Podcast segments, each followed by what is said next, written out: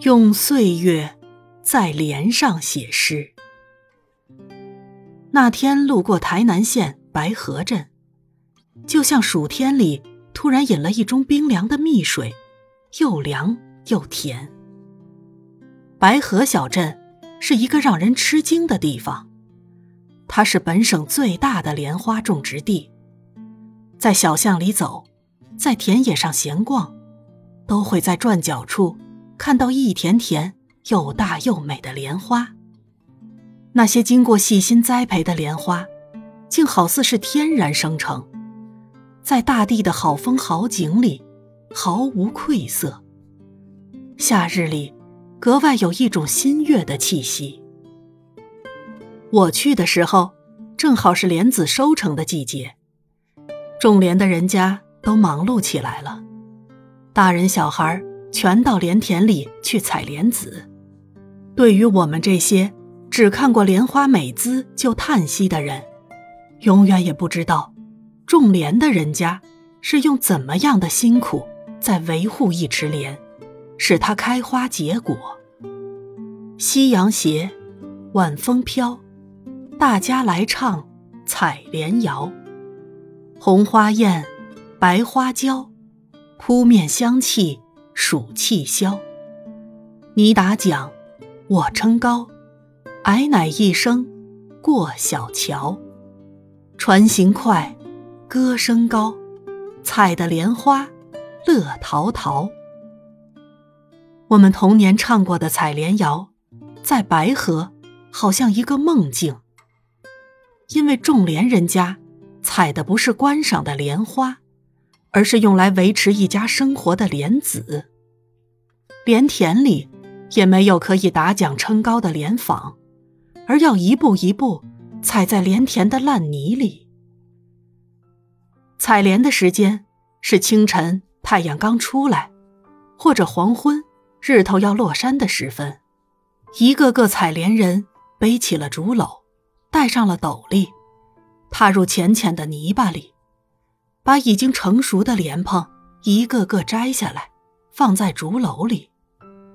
采回来的莲蓬先挖出里面的莲子，莲子外面有一层粗壳，要用小刀一粒一粒剥开，晶莹洁白的莲子就滚了一地。莲子剥好后，还要用细针把莲子里的莲心挑出来。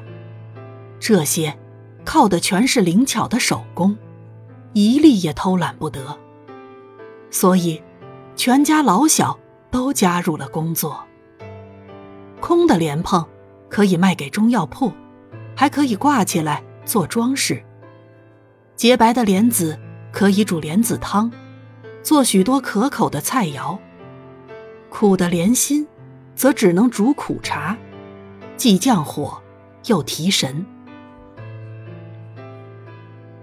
我在白河镇看采莲人工作了一天，不知道为什么，总是觉得种莲的人就像莲子一样。表面上，莲花是美的，莲田的景观是所有作物中最美的，可是他们工作的辛劳。和莲心一样，是苦的。采莲的季节在端午节到九月的夏秋之交。等莲子采收完毕，接下来就要挖土里的莲藕了。莲田其实是一片污泥，采莲的人要防备田里游来游去的溪穴水洼。莲花的梗则长满了刺。我看到每一位采莲人的裤子都被这些蜜刺划得千疮百孔，有时候还被划出一条条血痕。可见，依靠美丽的莲花生活也不是简单的事。小孩子把莲叶卷成杯状，捧着莲子在莲田埂上跑来跑去，才让我感知，再辛苦的收获。也有快乐的一面。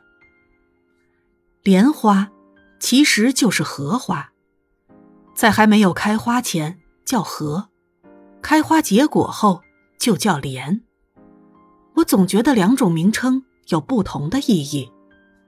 荷花的感觉是天真纯情，好像一个洁净无瑕的少女；莲花，则是宝相庄严，仿佛是即将生产的少妇。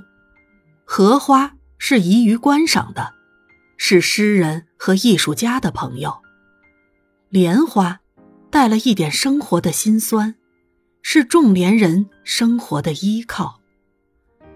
想起多年来我对莲花的无知，只喜欢在远远的高处看莲、想莲，却从来没有走进真正的莲花世界，看莲田背后生活的悲欢，不禁感到愧疚。谁知道，一朵莲蓬里的三十个莲子，是多少血汗的灌溉？谁知道，夏日里。一碗冰冻的莲子汤，是农民多久的辛劳。我陪着一位种莲的人，在他的莲田逡巡，看他走在占地一甲的莲田边，娓娓向我诉说：一朵莲要如何下种，如何灌溉，如何长大，如何采收，如何避过风灾。等待明年的收成时。觉得人世里一件最平凡的事物，也许是我们永远难以知悉的。